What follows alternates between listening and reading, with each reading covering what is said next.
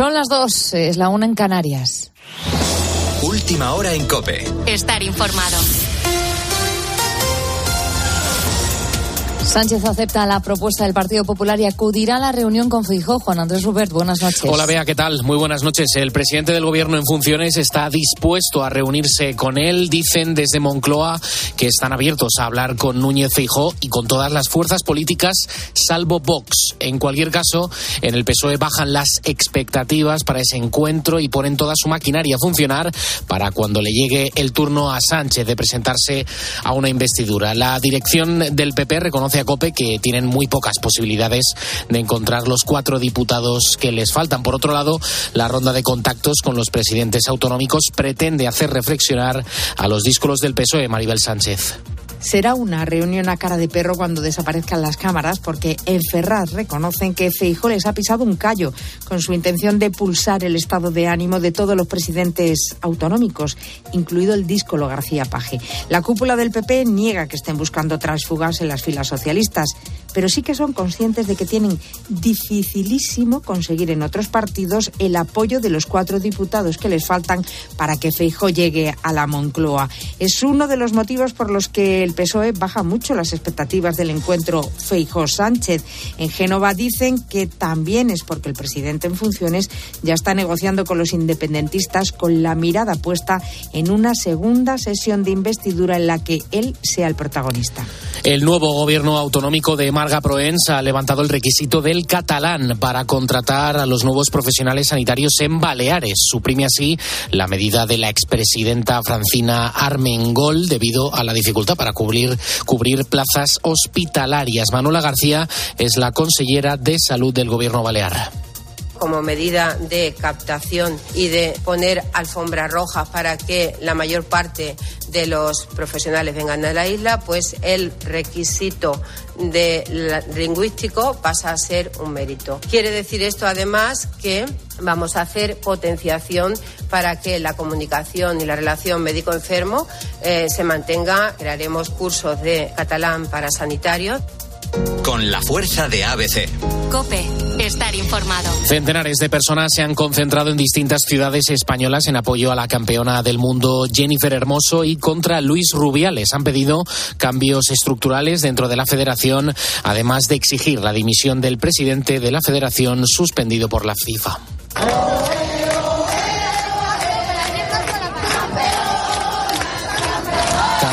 Campeonas y no es un pico, es una agresión. En esa concentración en concreto, en la de Madrid, han estado presentes las ministras en funciones, Yolanda Díaz e Irene Montero, la portavoz del PSOE, Pilar Alegría, y la portavoz socialista en el Ayuntamiento de Madrid, Reyes Maroto. A todo esto, el Tribunal Administrativo del Deporte no ha decidido todavía si admite a trámite la denuncia del Consejo Superior de Deportes y ha pedido más documentación al CSD para tomar dicha decisión. Las federaciones territoriales ya han exigido la dimisión inmediata de Rubiales. Ignacio Arzuaga, buenas noches. Buenas noches, Juan Andrés. La Federación ha emitido un comunicado tras la reunión de las territoriales donde han anunciado los cambios a seguir.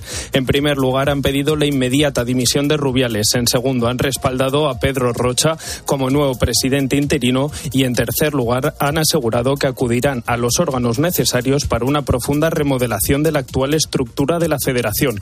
Yolanda Díaz también ha hecho referencia a esto pedimos la renovación de todos y cada uno de los órganos por vulneración expresa de eh, la composición que se debe de tener en los mismos. Insistimos, si estamos hablando de machismo estructural, estamos hablando de impunidad. Cuando se actúa así es que se creen realmente impunes. Todo después de saber que la Fiscalía ha abierto una investigación por un, por un presunto delito de agresión sexual. Además, la Fiscalía ha invitado a que Jenny Hermoso participe en dicha investigación y también en la denuncia. La jugadora tiene un plazo de 15 días para responder. Si todo sigue el curso que parece llevar, Luis Rubiales se enfrentará a una pena de 1 a 4 años de prisión. Tienes más información en nuestra página web en cope.es. Sigues ahora en la noche de, de Cope con Beatriz Pérez Otín. Cope Estar informado.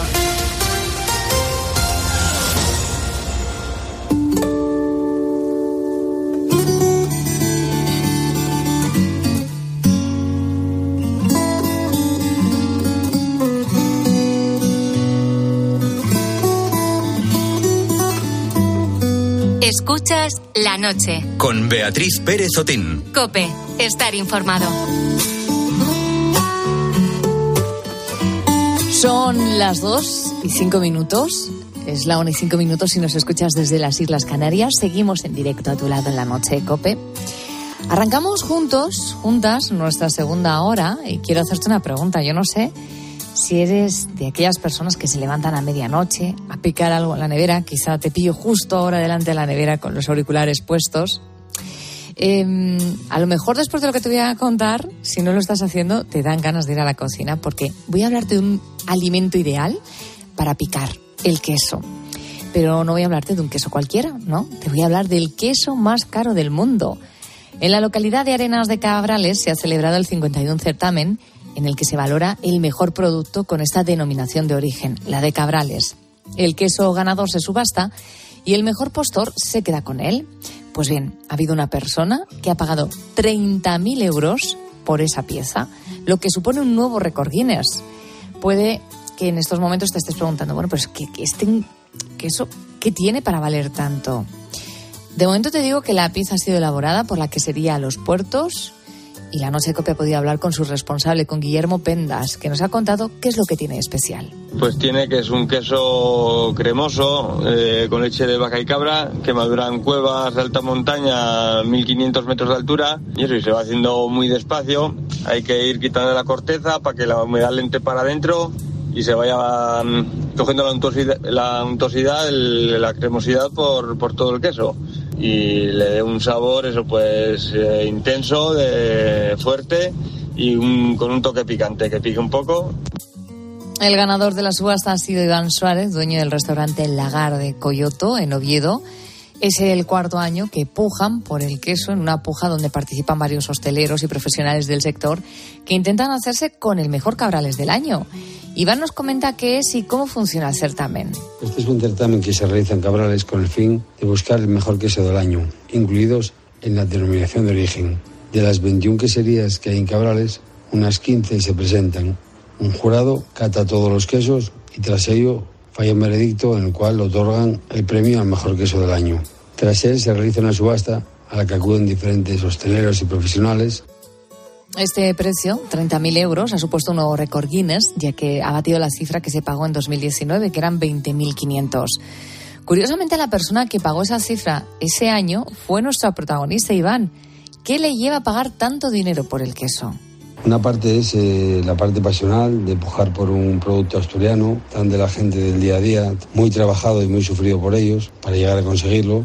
Luego está la parte comercial. Nosotros vendemos en, en nuestros diferentes restaurantes, vendemos mucho queso de este todo el año. Entonces, bueno, la parte comercial es muy importante porque se recupera parte del dinero y luego está la parte del marketing, la parte publicitaria, que nos posiciona en un lugar privilegiado al haber adquirido dicho, dicho queso, que nos hace devolver un poco a los clientes el favor de ser fieles todo el año. Pues ya ves que valora cosas intangibles como pueden ser la publicidad ¿no? o la lealtad de un cliente. Como bien decía Iván, el queso Cabrales es una de las señas de identidad del Principado. Se trata de un auténtico emblema en la gastronomía asturiana y es producido artesanalmente por los propios ganaderos. Una vez elaborado el queso, este pasa una etapa de maduración en cuevas naturales.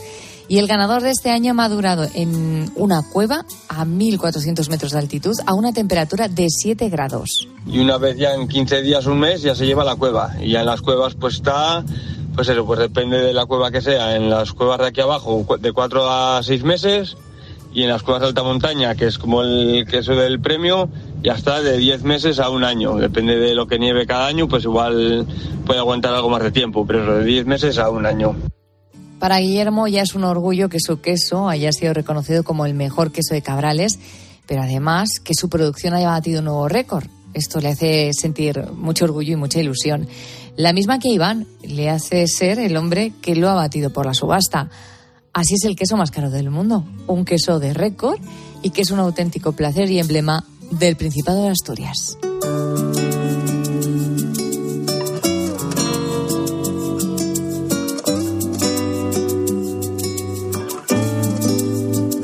Me fuiste acostumbrando a que el café en la mañana siempre supiera amargo que los días de lluvia se nos hicieran largos. Tú convertías en negro todo lo que era blanco. Me fuiste acostumbrando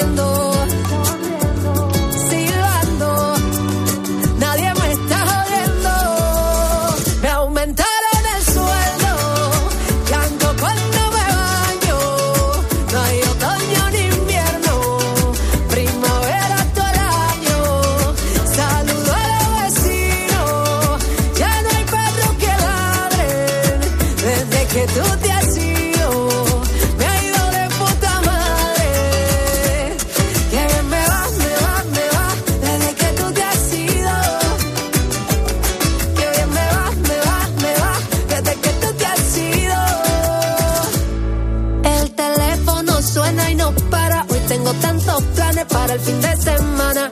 Los amigos que se fueron regresan, cerrando cada herida, abriendo una cerveza. El espejo me dice, guapa, estás en tu mejor etapa. Ay, quiérete, sacudir. Sigues escuchando la noche de Cope cuando son las 2 y 11 minutos de la madrugada, la 1 y 11 minutos si nos escuchas desde las Islas Canarias. Es martes, es 29 de agosto. Te recuerdo, querido Bo, que esta noche tenemos una cita con las últimas noticias tecnológicas. Enseguida estará con nosotros nuestro tecnobúho Juan Diego Polo con las novedades que nos dejan redes sociales como WhatsApp o, o como Twitter, o mejor dicho, permíteme, X, ¿eh? X, ya sabes que ha cambiado de nombre. Cosas de Elon Max, que no para. Y también te vamos a hablar del lío que ha tenido la app de idiomas Duolingo, después de que se quedase abierta una puerta de acceso a todos los datos de sus clientes. Así que amigos de lo ajeno se han filtrado y han conseguido información privada de los clientes de Duolingo. Espero que tú no fueses uno de ellos. Y un poquito antes, nada, enseguida, en cuanto escuchemos lo que nos estáis dejando en el 661 20 15 12, hablando de la accesibilidad de vuestros pueblos y ciudades, estará por aquí el músico y compositor de folk Javieras, o mejor dicho, Delgado, que nos presenta De la nieve y de la sal.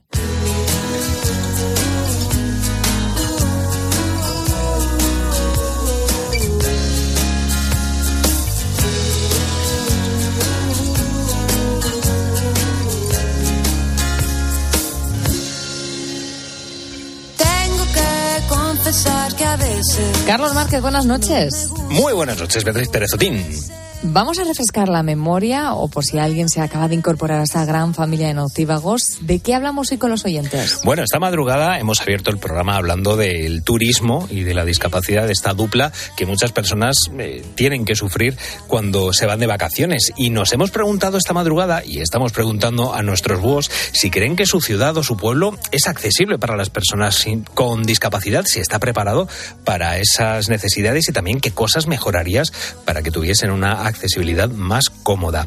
Estamos preguntando eso y como siempre nos pueden enviar sus notas de audio al teléfono de WhatsApp de la noche de Cope, el 661 20 15 12 o también dejarnos un mensajito o un comentario en nuestras redes sociales en arroba la noche de Cope, tanto en Facebook como en Twitter.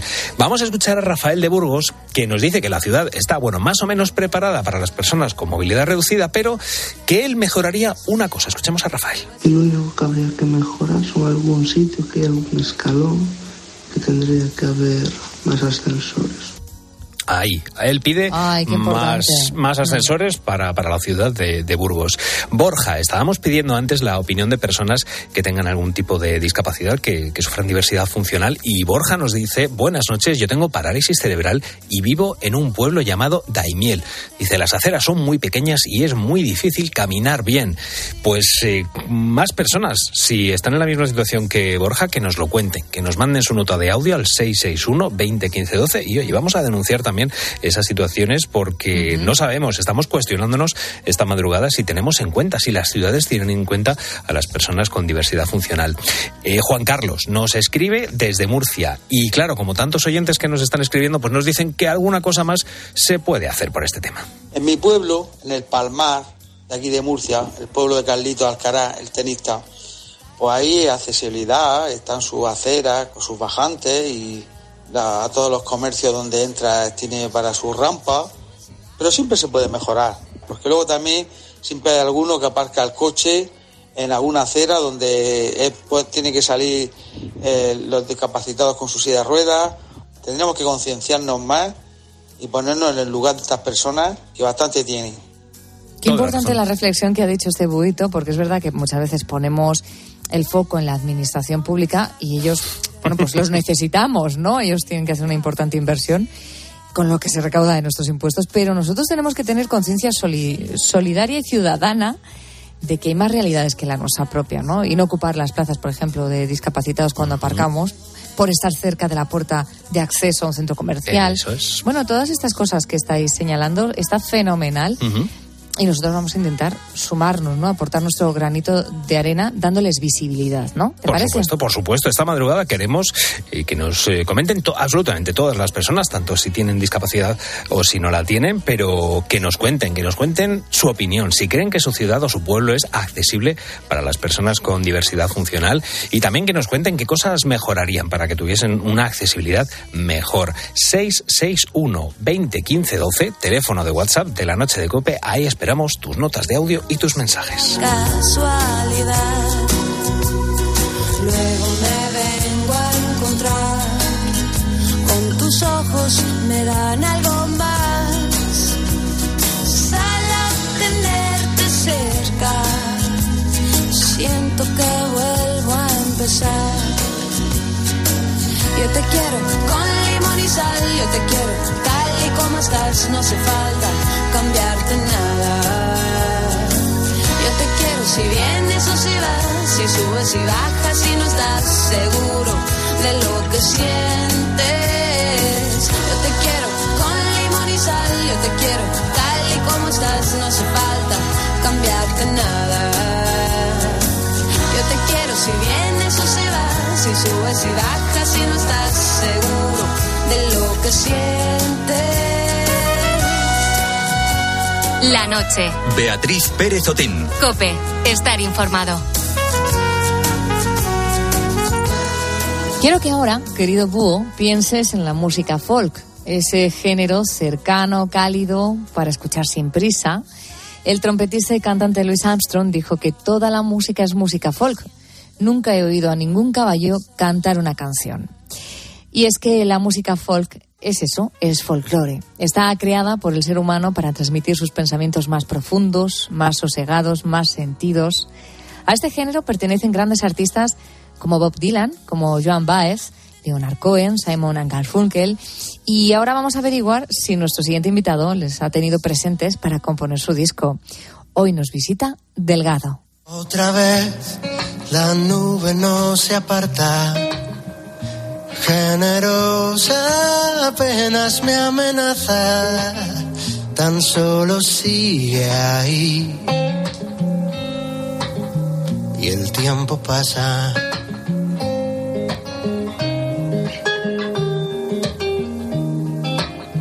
La hoja va vencida por el viento Envidio su verdad sin argumentos. Estamos escuchando a Javieras, él es quien está detrás de este proyecto que vio la luz en noviembre del 2022. Javi es compositor, es cantante, multiinstrumentista y inició su carrera en Salamanca, en la ciudad que le vio nacer. Durante más de una década ha sido bajista y vocalista de bandas como The Details o Los Fesser. Ha sido clarinetista de Chumichuma, teclista de Ballon of Sam o Carlos Siles. Pero es que además de todo esto es locutor, creador de bandas sonoras, sintonías, jingles. Su vocación siempre fue escribir canciones de aire norteamericano en lengua castellana y aquí está para demostrarnos cuál es realmente esa pasión. Bienvenido Javi a la noche de Cope, ¿cómo estás? Pues encantado, además soy muy nocturno, muy noctámbulo, así que feliz de estar aquí. Ya te veo que viene fresco como una lechuga pese a las horas. Eso se nota, ¿eh? Los búhos nos solemos recono- reconocer los unos a los otros. Vamos, llevo todo el verano acostándome a las 4, o sea que con eso te lo digo todo. Nuestro cierre de programa, Carlos Márquez. Buenas noches. Muy buenas noches, Beatriz. Pues sí, sí, sí, está aquí fresco, fresco como una lechuga, como bien dice él. Y con pelazo, ¿eh? Y con Ya somos pelazo. dos. Bueno, Ya como el que me tres. traes después de las vacaciones. Bueno, bueno, ahí vamos, ahí vamos. Bueno, he visto la biografía de Javi que haces folk con pelazo. Pelazo. Antes mencionaba a diferentes artistas de folk americano y el único pelazo que veo es el de Argan Fulken. Eh, ¿Qué es esto de folk con pelazo? Cuéntanos. En realidad es un lema que se, se me ocurrió en, en la cola de un, de un concierto de alguien también muy folk, al menos de raíces, que, fue, que es Bon Iver, eh, Justin Vernon. Se me ocurrió porque tenía que cambiar el perfil de, de las redes sociales esa semana y quería poner algo divertido y se me ocurrió eso y como todo el mundo siempre dice, qué pelazo, Dios mío, qué pelazo. Sobre todo mis compañeros de carrera que ya a estas alturas eh, en muchos casos están calvos y gordos, lo siento por ellos, con todos mis respetos. ¿Y te Pues, siguen queriendo? me siguen queriendo, sí, a pesar de todo. Sí, y yo les quiero a ellos, les sí. quiero a ellos, a pesar de todas las veces que me dicen siempre el que pelazo, que parece que no hay una persona debajo de ese pelazo. Pero me pareció un lema gracioso. Y además es que iba con una amiga publicista y me dijo, pero es buenísimo. Y ya está, pues eh, ahí se quedó. Pues me parece un buen, sí, una buena marca para localizarte. Esa es la, Bueno, de, re- es la de redes, perdóname, pero en, en Sí. realidad yo cuando hablo del proyecto de una manera un poco más seria y menos mm, frívola como son las redes, eh, yo digo folk luminoso. O sea, en realidad digo folk luminoso en castellano. Ese es un poco el eslogan de- del proyecto si me lo tomo un poco más en serio. Bueno, hablábamos antes de referentes. Eh, ¿Alguno de los que he dicho en la presentación son realmente referentes Todos, tuyos? todos, ¿Sí? vamos. Sí, o sea, es que no hay ninguno. Leonard Cohen es como si fuese mi padre. Leonard Cohen, eh, la biografía que escribió sobre él, Sylvie Simmons, es uno de mis diez libros favoritos. Y de verdad que hay cosas, eh, hay, hay anécdotas de su vida y hay momentos y hay canciones que ha Sí. escrito que me atraviesan profundamente y me hacen, me emocionan siempre. Y además es eh, de los artistas a los que, a los que más versiono en mi casa por, por puro placer. Incluso te diría que, que la, la tesitura mía de, de voz puede que hasta se llegue a parecer cuando sea un poco mayor. Probablemente se parecerá a la de, la de Leonard Cohen porque tiende Lo vas a a, intentar al menos, ¿no? sí, tiende a lo Esa voz cavernoso. profunda, cavernosa, Eso es. sí. Y en español, ¿cuáles son tus referentes? No tengo tantos porque escucho mucho más folk americano, pero es verdad que admiro mucho desde eh, pues, actuales ahora mismo a, a Drexler y a, eh, a Joel López, por ejemplo, una barbaridad. Qué maravilla, sí. Y me parecen dos genios y clásicos siempre a Serrat, a Sabina, Silvio Aute, por ejemplo, otro genio. ¿Por qué has elegido precisamente el, folk? Porque eh, te hemos conocido en otros proyectos, versiones de los Beatles, tocando el teclado en tributos a The Band. Te hemos visto eh, tocando soul. Eh, claro, tú eres multiinstrumentista, pero ¿qué tiene este estilo? ¿Qué tiene el folk para que lo hayas elegido como medio para expresarte? Vale, voy a intentar, es que si te respondo la primera frase que me ha venido a la cabeza es automáticamente una pedantería, pero es que es cierto, es el folk me ha elegido a mí, o sea, yo no he elegido el folk. Qué buena respuesta. Lo digo, lo digo en serio, creo que la, la música eh, te tiene que atravesar. Si, si la música es lo más importante de tu vida, o el arte en general, y en el caso de la mía no tengo ninguna duda de que es así, aunque hay otras cosas que me apasionan, y por supuesto las personas que forman parte de mi vida también, pero la música es lo que, lo que hace que yo vibre y lo que haga, lo que hace que tenga todo sentido, que cada día tenga sentido. Entonces, cuando te tomas algo de una manera tan profunda, tú sabes por dentro perfectamente qué es lo que te hace de verdad latir y qué es lo que no. Entonces, todas las bandas que has mencionado realmente me, gustan mucho y disfruto una barbaridad. A mí el rock me encanta y me pongo mucho rock en el coche, por ejemplo. Me apasiona el soul, ni te cuento como bajista. Cuando aprendí a tocar el bajo, el soul era lo que me, y es lo que me acompaña a todos los lados. Pero el folk ha estado desde el minuto uno, yo creo que también quizá porque lo escuchaban mis padres. Mi madre escuchaba eh, apasionadamente a Leonard Cohen todo el tiempo y cuando fuimos juntos a verlo en el Withing Center y empezó a sonar de Partisan se echó a llorar eh, y ya no paró en el resto del concierto entonces yo me identifico mucho con esa música desde el principio de, de mis días porque escuchábamos a Joaquín Sabina en el coche cuando viajábamos por España con mis padres y con mi hermana y luego ha ido eh, acompañándome todo este camino y nunca he dejado de escuchar folk. Ha sido el único género que, que en todo momento me acompaña y es que incluso me lo pongo antes de, salir de noche. Es que no, no sé si, si existe folk para todos los momentos, pero creo que sí, porque también hay Para folk- la noche sí. De verdad, Estoy ¿eh? convencidísima. O sea, yo qué sé, los, los Luminers es un folk muy animado y, tam- y me lo puedo poner, un folk con bomboneras y pandereta y, y a correr, te, te vienes arriba. Pues eh, decías que el folk te eligió a ti, veo que vienes con guitarra, así que vamos a demostrar que el folk es un género que suena a cinco estrellas en la madrugada. Vamos con una de las canciones que nos estás presentando. Cuéntanos, ¿qué tema es? Se titula Más libre es la tormenta, es la última canción del disco. Eh, es un finger picking bastante complejo, bastante elaborado y un homenaje clarísimo a uno de mis artistas favoritos de, de este presente, que es de Toles Manoners, al cual, por cierto, le acaban de robar todas sus guitarras en medio de la gira. Eh, le deseo Oh. lo mejor porque tiene guitarras además extremadamente caras y, y muy, muy antiguas. O sea que, con todo mi cariño, más libre es la tormenta.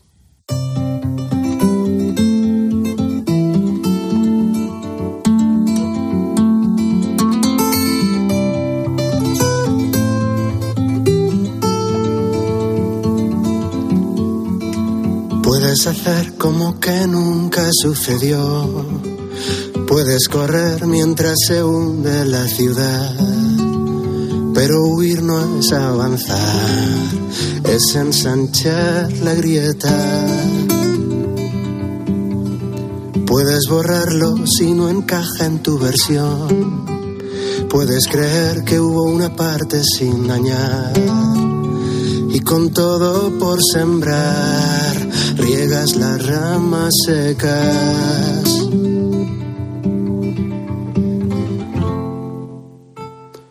Nunca nada es suficiente. Nunca nada es suficiente. Nunca nada es suficiente. Nunca nada.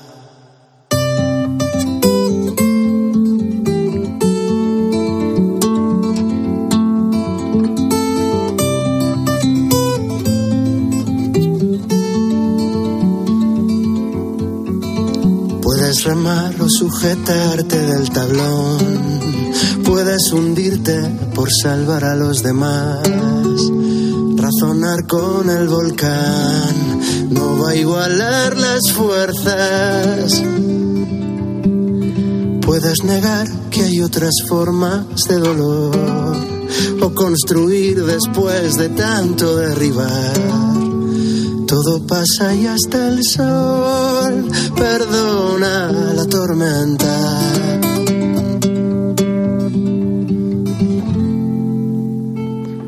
Nunca nada es suficiente. Nunca nada es suficiente. Nunca nada es suficiente.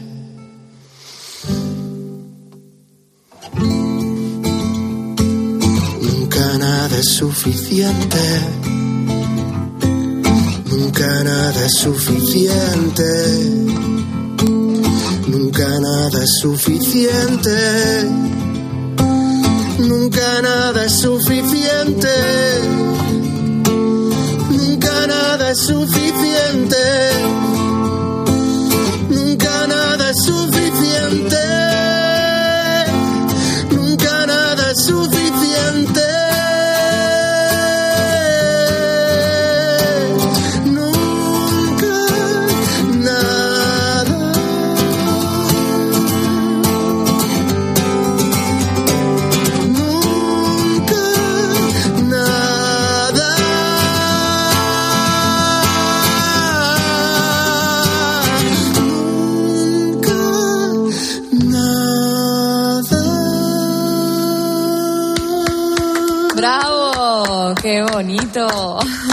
Gracias.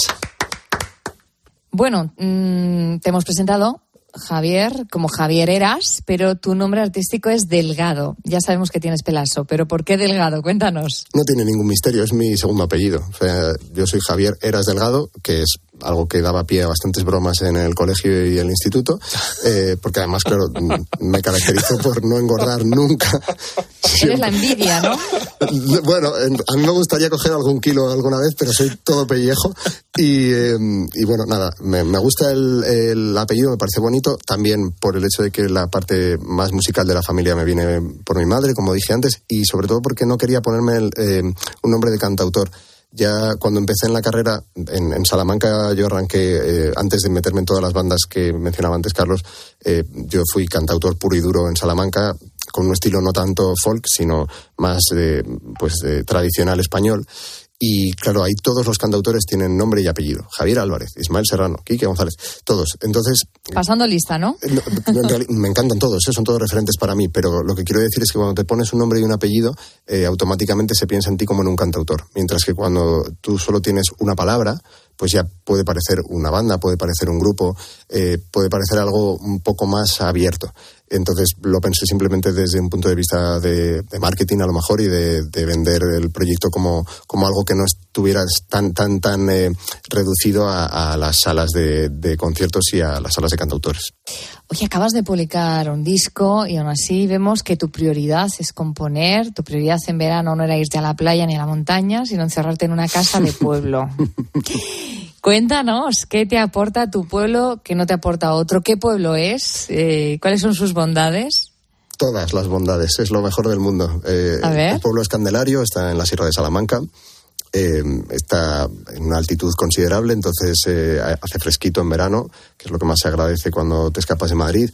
Eh, la casa es de piedra, tiene unos muros eh, muy, muy gruesos y hace que yo pueda estar a las 2 de la mañana, a las 3 de la mañana, a las 4 de la mañana tocando y cantando a pleno pulmón y que nadie se entere, con lo cual me siento mm, muy tranquilo, no siento que, que esté molestando a nadie y además me alejo de todas las tecnologías. Está en los agradecimientos, ¿eh, Beatriz, el, el, el pueblo el de pueblo. Sí, sí, sí, sí.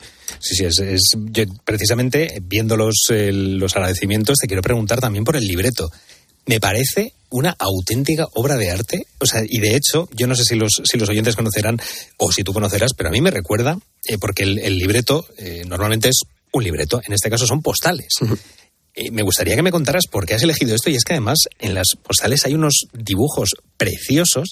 A mí me recuerda, no sé si conoces el juego del Dixit. Sí. El juego del Dixit es un juego en el que, bueno, pues aparecen diferentes, diferentes dibujos que tienen millones de interpretaciones, millones a lo mejor exagero, ¿no? Pero tienen muchísimas interpretaciones. Y esta, eh, estoy viendo, pues eso, las cinco láminas, si podemos llamarlo así, que componen este, este libreto, amén, de la, de la portada, y son unos dibujos preciosos. Voy a intentar describir la, la portada en la que se ve a una sí. eh, nube abrazando bueno, unos brazos abrazando una nube y esos brazos tienen una, una es maleta en la mano. Es, es precioso. Me gustaría que me contaras quién los ha hecho ¿Y qué representan estos, estos dibujos? Porque me parece una maravilla. Pues es una de mis artistas favoritas del mundo entero. Se llama Marta Beiro y tiene además su, su propia empresa, su propio perfil de, de artista. Es Wilma Tat, eh, Tattoo, que hace tatuajes también y, y cuestiones con, con, tinta, hace cejas y eh, pigmentaciones, pero ella además es artista, aunque no se dé ningún bombo está en los agradecimientos no ya solo del disco, sino de todas las publicaciones que hago, porque yo estoy enamorado de ese estilo,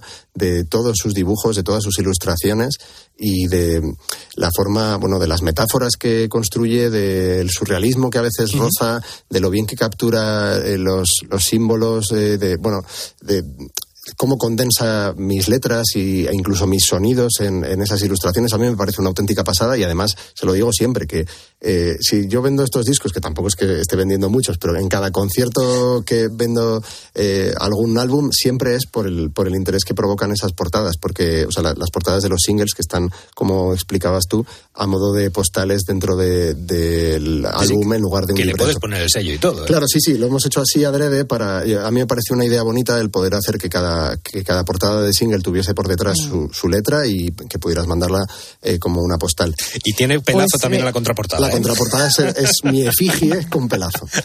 También, también. Sí. Bueno, pues toca despedirse de Delgado y hay dos canciones eh, que hemos rescatado de este disco.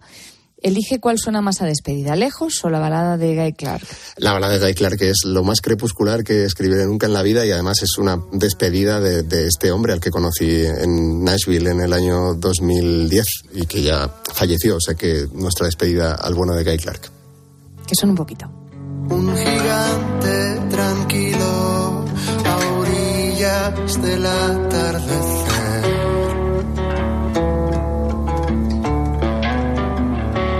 Un revólver gastado los ojos que acertó a retratar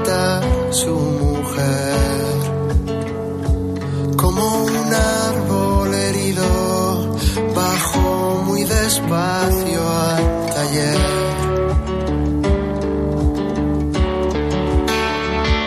Compartió sus verdades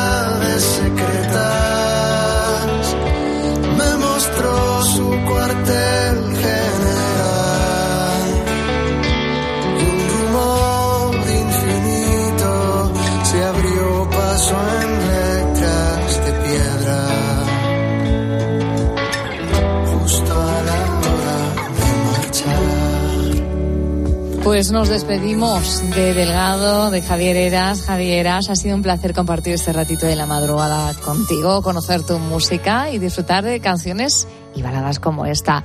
Gracias por acercarte hasta los estudios de la noche de Cope. Toda la suerte del mundo, que vaya bien. Enorme placer por mi parte. Muchísimas gracias por dedicar todo este rato a, a mi música y a algo a priori tan minoritario como puede ser el folk en castellano. Lo agradezco de corazón. Abrazos y Un abrazo. suerte. Pregunto por viejos fantasmas y comprendo que vino a contar cómo escucha las pausas y evita palabras de más.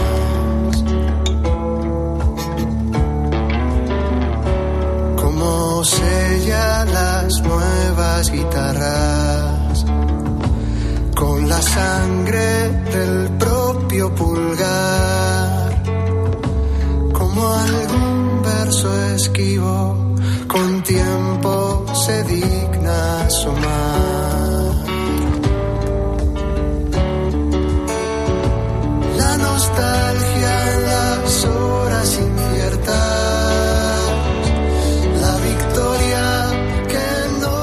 Escuchas la noche. Con Beatriz Pérez Otín. Cope, estar informado. ¿Buscas diversión? Otro es Por favor.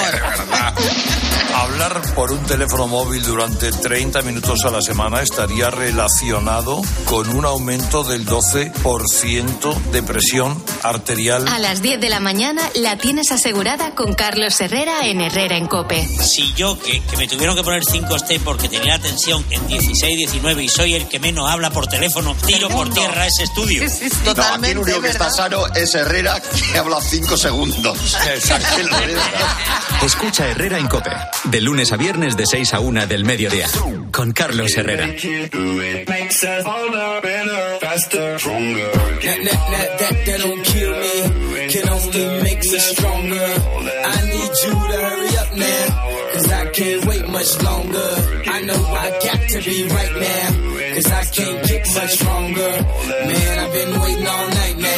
That's how long I've been on ya.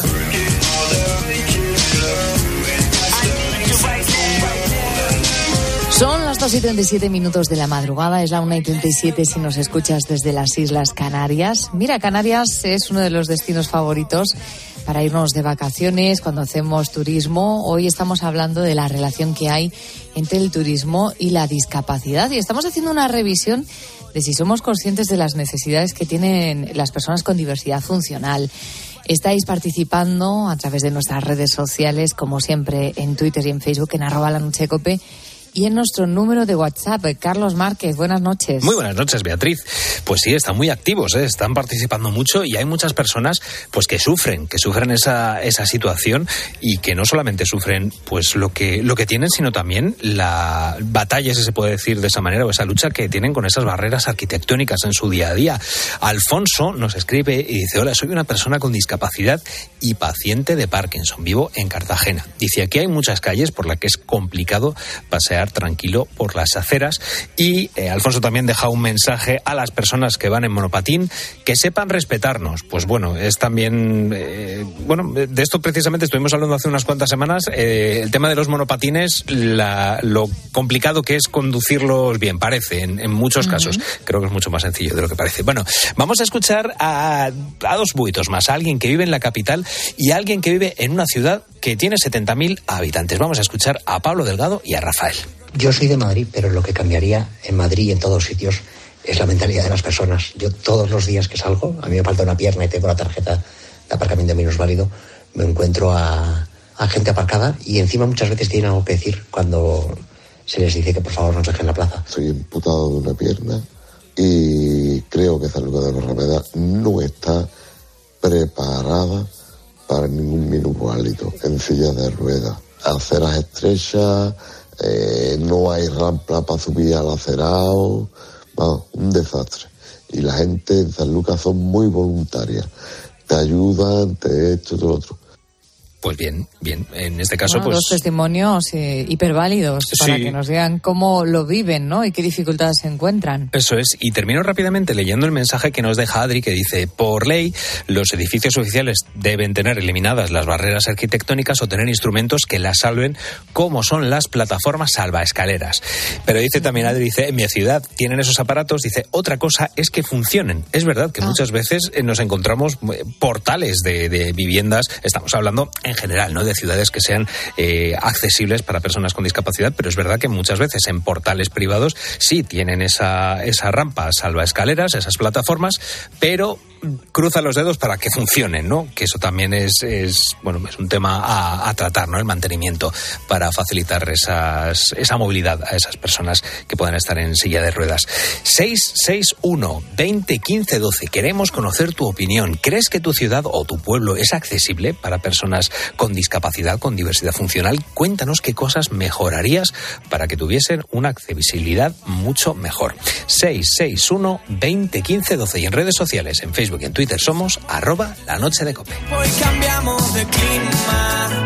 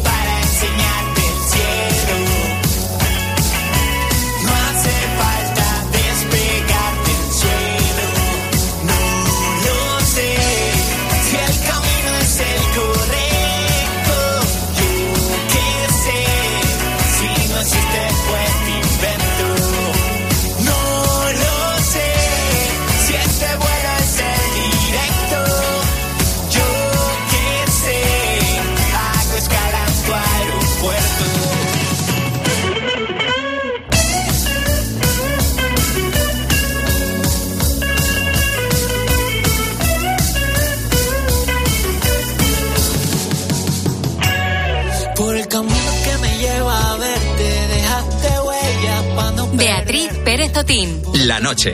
Cope, estar informado. En el mundo tecnológico en el que vivimos hay que tener más cuidado. Creemos que lo sabemos todo y al más mínimo descuido podemos tener un gran problema. Duolingo, la famosa aplicación de idiomas, ha sido víctima en los últimos días de un hackeo. Más de 2,6 millones de usuarios han visto cómo sus datos se han filtrado y puesto a la venta en un foro de piratería. Esto nos ha recordado la fragilidad de nuestra información en línea y queremos saber qué soluciones están al alcance. Por eso tenemos un nuevo episodio de Tirios y de Troyanos.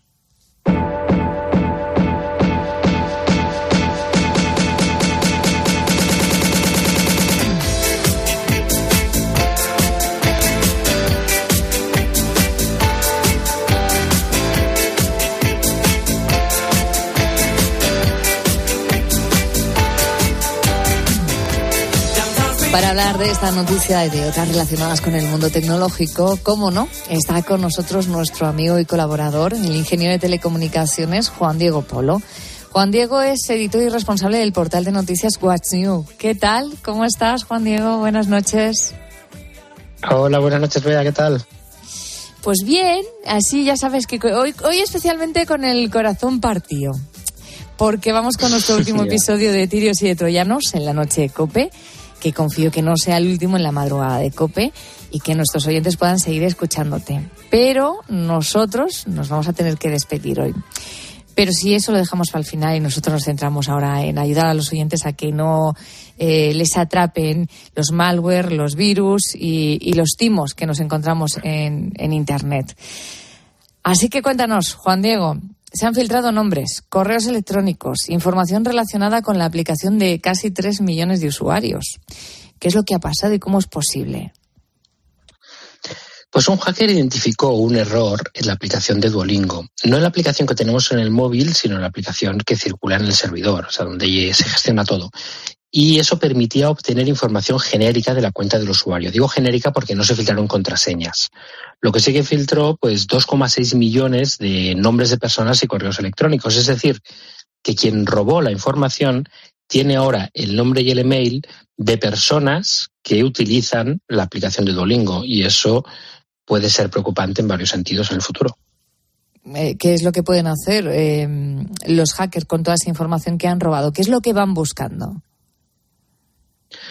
Seguramente lo que harán ahora es enviar emails a estas personas haciéndose pasar por Duolingo para pedir contraseñas, para pedir eh, dinero, para pedir información que en teoría las personas solamente darían a Duolingo. Es decir, si yo soy usuario, suscriptor de Duolingo, si yo pago una, una, mensualidad a Duolingo y de repente recibo un email diciendo su tarjeta ha dado error, por favor vuelva a meter aquí los datos y pone un botón y yo clico y meto los datos de mi tarjeta, pues seguramente le estaré dando los datos a mi, al hacker, porque ese mail no fue enviado por Duolingo, sino que fue enviado por, por la persona que ha robado los datos. ¿Cómo podríamos solucionar este problema? ¿De qué manera se pueden proteger eh, los que han sido víctimas y qué ha hecho Duolingo para fortalecer sus medidas de seguridad. Ellos han dicho que la información no ha sido recopilada de datos públicos, es decir, que no había ninguna información que fuese extremadamente sigilosa, que no es del todo cierto, pero es lo que han dicho ellos. Lo que podemos hacer los usuarios es desconfiar de todos los emails que recibimos de Duolingo y si recibimos alguno, pasar por el ratón por encima del botón para verificar si la URL de destino es efectivamente Duolingo o no. Y si piden datos como contraseñas o como datos bancarios, no hacerlo en ninguna condición.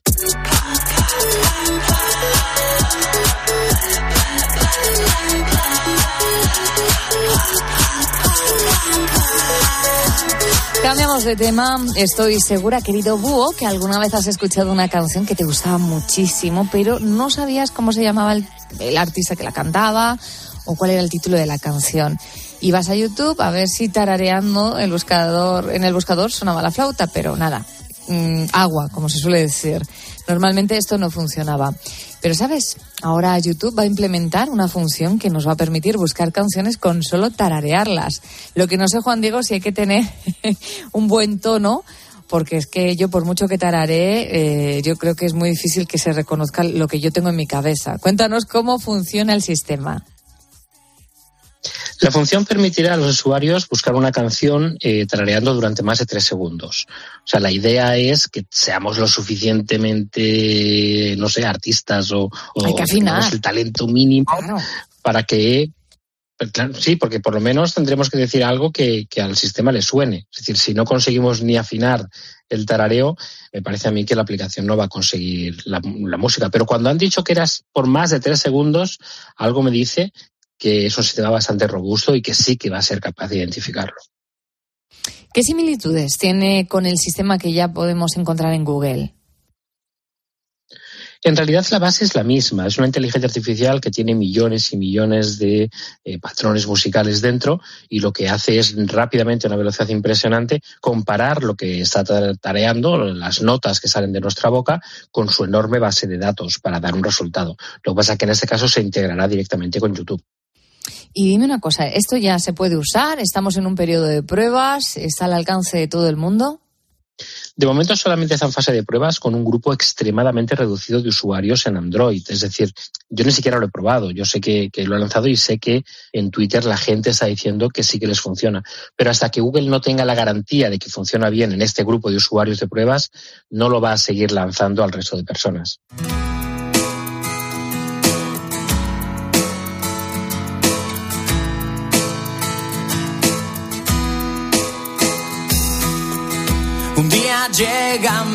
Calma. Vamos a seguir en el mundo musical, pero de otra manera. Hablamos ahora de Spotify, que se enfrenta a un curioso dilema.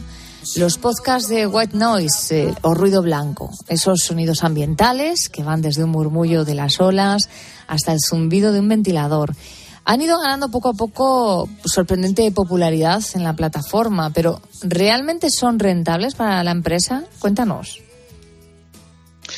No, no lo son, porque estos eh, sonidos ambientales realmente muchas personas pueden grabarlos. Es decir, cualquiera que tenga un buen micrófono y un ventilador, como tú dices, podría grabar horas y horas y horas y horas de, de, ventilador y sonido, o directamente vas a la playa y empiezas a grabar las olas. Es cierto que hay mucha eh, petición, hay mucha demanda, y en YouTube, por ejemplo, hay millones de vídeos de, de ese estilo, y todo debido a la, a la, creciente necesidad de bienestar mental ¿no? en, este mundo tan estresante. Pero eh, Spotify ha dicho que para ellos es difícil ganar dinero con eso, tanto factores como los derechos de autor, porque es muy difícil darle derechos de autor al sonido de un ventilador, como el hecho de la monetización a través de publicidad. Porque claro, si ve que una persona escucha eh, Madonna, YouTube y, y, semejantes, sabe la publicidad que tiene que ponerle porque tiene más o menos un perfil definido. Pero si alguien escucha ventiladores y sonidos de olas, ¿qué publicidad le pongo? Entonces para eso Spotify es un problema. Esto suena muy friki, pero vamos a intentar explicarle a nuestros oyentes por qué están teniendo tanto éxito estos One Noise. ¿Cuál es el secreto de su éxito? Cuando nosotros escuchamos lo que llamamos ruido blanco o white noise en inglés, eh, son sonidos que tienen mm, una frecuencia bastante estable. Por ejemplo, el típico que sonaba en las cartas de ajuste, o no en las cartas de ajuste, no, en aquellas eh, señales grises y blancas que aparecía en la televisión sí. después de la carta de ajuste. Todo ese ruido relaja y ayuda a que la gente duerma. Y esto está científicamente demostrado. Entonces hay mucha gente que se aprovecha de ese ruido blanco, de la grabación de ese ruido blanco, que no solamente está en ese gris y blanco de la televisión, sino que está en nuestro día a día, en una cafetería o en un ventilador o en las olas o en sonidos diversos.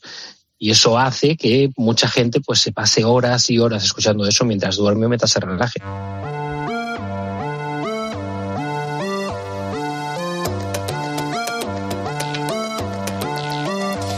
Y como cada semana no podemos no hablar de las novedades que trae X, antiguamente Twitter, y hablar de Elon Musk, ¿no? que siempre nos deja un titular. Ahora el magnate tecnológico ha decidido eliminar la función de bloqueo. Parece que no podremos quitarnos de en medio a los usuarios que se dediquen a hatear porque sí, porque se aburren. No es la primera función con la que Elon Musk no está de acuerdo con Twitter. Desde que compró la aplicación no ha parado de cambiar cosas la semana pasada era el cómo veíamos el perfil del usuario cuando entramos. Ahora hablamos de la función de bloqueo. ¿Por qué cambia esta función, Juan Diego? ¿Qué es lo que está buscando Elon Musk? Inicialmente parecía buscar eh, el hecho de que no haya ningún tipo de censura y que la comunicación de todas las personas sea universal. Pero claro, el bloqueo es un punto más allá. El bloqueo es que alguien está molestando a otra persona y esa persona quiere bloquearlo de, cualquier forma. Entonces, realmente ahí es donde abre la libertad de expresión al, hecho, al derecho de que alguien simplemente quiera cerrar su puerta para que otros usuarios no entren. Es decir, ha sido un movimiento bastante arriesgado por parte de Elon Musk que seguramente, como muchos creemos, dará un paso atrás y volverá a establecer el sistema de bloqueo, porque si lo que busca realmente es libertad de expresión, desde luego hay otras muchísimas formas de hacerlo que no sea eliminando una función de bloqueo. Desde luego no sabemos qué sea lo próximo, el próximo cambio de Elon Musk. Seguro que en pocos días te lo podremos escuchar. Pero desde que llegó ha cambiado la monetización, la imagen de Twitter, el perfil de los usuarios, ha reducido el personal y así un sinfín de cosas. ¿Qué crees que es lo próximo que va a cambiar? Yo creo que él está apuntando a que no sea un microblog, no sea un sistema donde yo pongo fotos, textos y vídeos para que otros lo lean, sino que sea algo mucho más global. Creo que se va a concentrar mucho ahora en que se puedan realizar pagos entre usuarios, en que se puedan realizar inversiones en, acciones diversas, es decir, transformarlo en una herramienta de, economía para que poco a poco llegue a ese sueño que lo más tiene de transformar X o Twitter eh, la plataforma universal donde podamos no solamente comunicarnos, sino gestionar nuestra, nuestra economía o poner directamente la lista de la compra.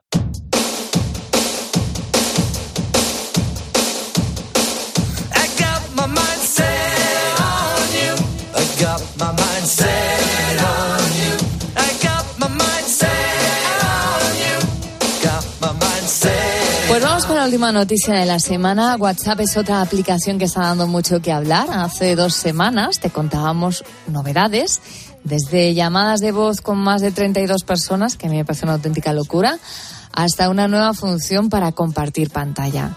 Pero Max Zuckerberg quiere más y ahora la plataforma de mensajería está trabajando en tres nuevas herramientas de formateo de textos, las cuales se van a ir sumando en un futuro a las herramientas que ya existen desde hace tiempo. Pese a que son herramientas en desarrollo aún, ya han encontrado en una de las versiones recientes de la app, eh, bueno, ya se han encontrado en una de las versiones recientes de la app para escritorio. Cuéntanos en qué consisten estas nuevas herramientas. No sé si ya has tenido, con lo que eres tú, la ocasión de probarlas. Si estaban a tu alcance, seguro que sí. Cuéntanos. Sí, sí, efectivamente ya las he probado. Son herramientas que nos permiten escribir textos con formatos diferentes.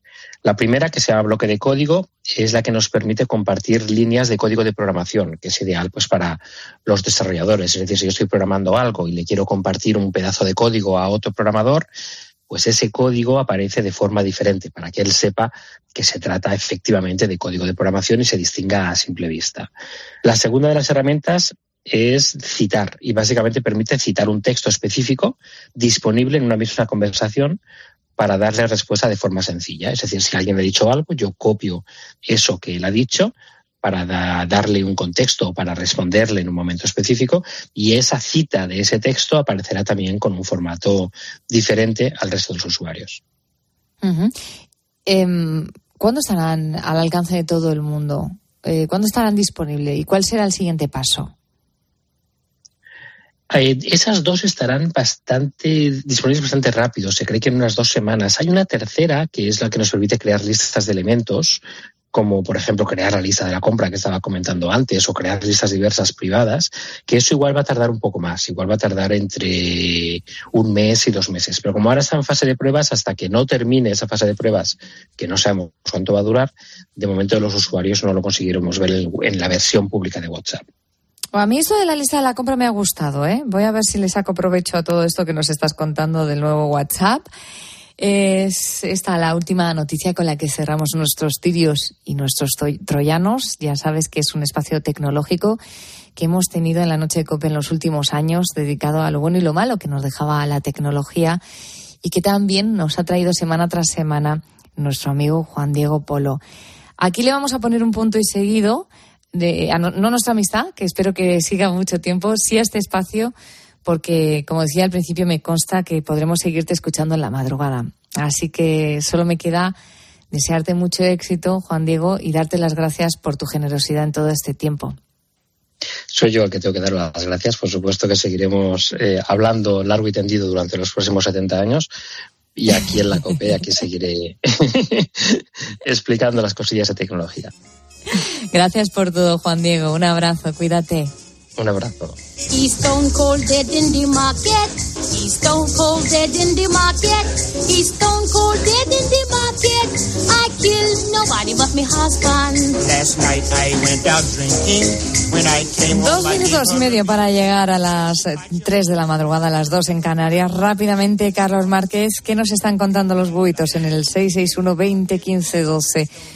¿Son accesibles o no sus ciudades? Bueno, pues vamos a escuchar al chef José Domínguez, que nos ha mandado una nota de audio con la situación de la accesibilidad en cuanto a las ciudades, en el caso suyo, en Tenerife, y también Juan Luis desde Málaga. Les escuchamos a los dos. En las grandes ciudades, sí, y donde están las oficinas principales también. Cosas que no se ve en Santa Cruz de Tenerife cosa que no se ve en la laguna, cosa que no se ve en el acceso a las playas. Málaga es una ciudad en la cual mira mucho el tema de los accesos a discapacitados en silla de ruedas y algún otro medio. Hay cosas mejorables, por supuesto. Por ejemplo, hay paradas donde los bordillos quedan muy, muy bajos con respecto a lo que es el autobús y no disponen de esa rampita que le permite que el minusválido pueda subir. 661 20 15 12. Esta madrugada te preguntamos si crees que tu ciudad o tu pueblo es accesible a las personas que tienen discapacidad y qué personas mejorar y qué cosas, quiero decir, mejorarías para que estas personas tuviesen una mejor accesibilidad. 661 20 15 12 o en redes sociales, en Facebook y en Twitter somos arroba la noche de cope. There's one thing that I am sure. He ain't going to beat me no more. Testigos de la fe. La vivencia de los cristianos en COPE. Santiago Padilla, presidente de la Hermandad Matriz Rociera de Almonte. La romería, el rocío grande, es la fiesta de la Virgen, Pentecostés, que cambia en función de cómo cae la Semana Santa cada año. Es una fecha variable. Unas veces se celebra en mayo, otras veces se celebra en junio. Y el rocío chico, que debe su nombre a su contraposición con el rocío grande porque convoca a menos gente, en realidad es un voto de acción de gracias que el pueblo de Almonte hizo a la Virgen